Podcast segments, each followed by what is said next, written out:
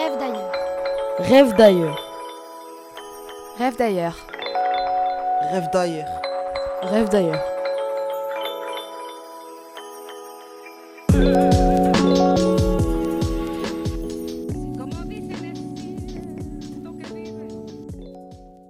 Je suis née à Paris, d'un père d'origine polonaise et d'une mère d'origine algérienne.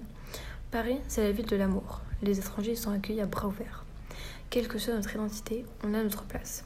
J'adore revenir voir mes amis, ma famille, pour fêter les fêtes de fin d'année. J'aime flâner dans les rues parisiennes, entre les restaurants chinois, libanais, les marchés légumes, les bars, les cafés. Tout est fait pour nous accueillir. Quand je visite le musée du Louvre, je repense à la première fois que j'ai découvert ces tableaux, ces sculptures. Quand je monte tout en haut de la tour Eiffel pour la dixième fois, je me revois à 6 ans, être impressionnée par la rue, par la vue qui s'offre à moi. Au moment de retourner chez moi, je pars faire un tour au café Les Trois Magots qui intrigue les touristes par le nombre de livres écrits là-bas. Quand je ne suis plus à Paris, l'architecture des bâtiments me manque, des odeurs des restaurants, les brocantes et les vides-greniers où des centaines de livres y sont entassés, des assiettes, des tasses, des jouets. J'adore avoir l'impression de pouvoir tout faire tout en restant dans une ville.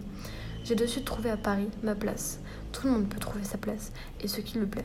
On ne s'ennuie jamais là-bas. De par les multitudes de magasins et par les spectacles de rue, Paris, c'est la ville que je connais le mieux et qui me connaît le mieux. Tout le monde l'aime et personne ne la déteste.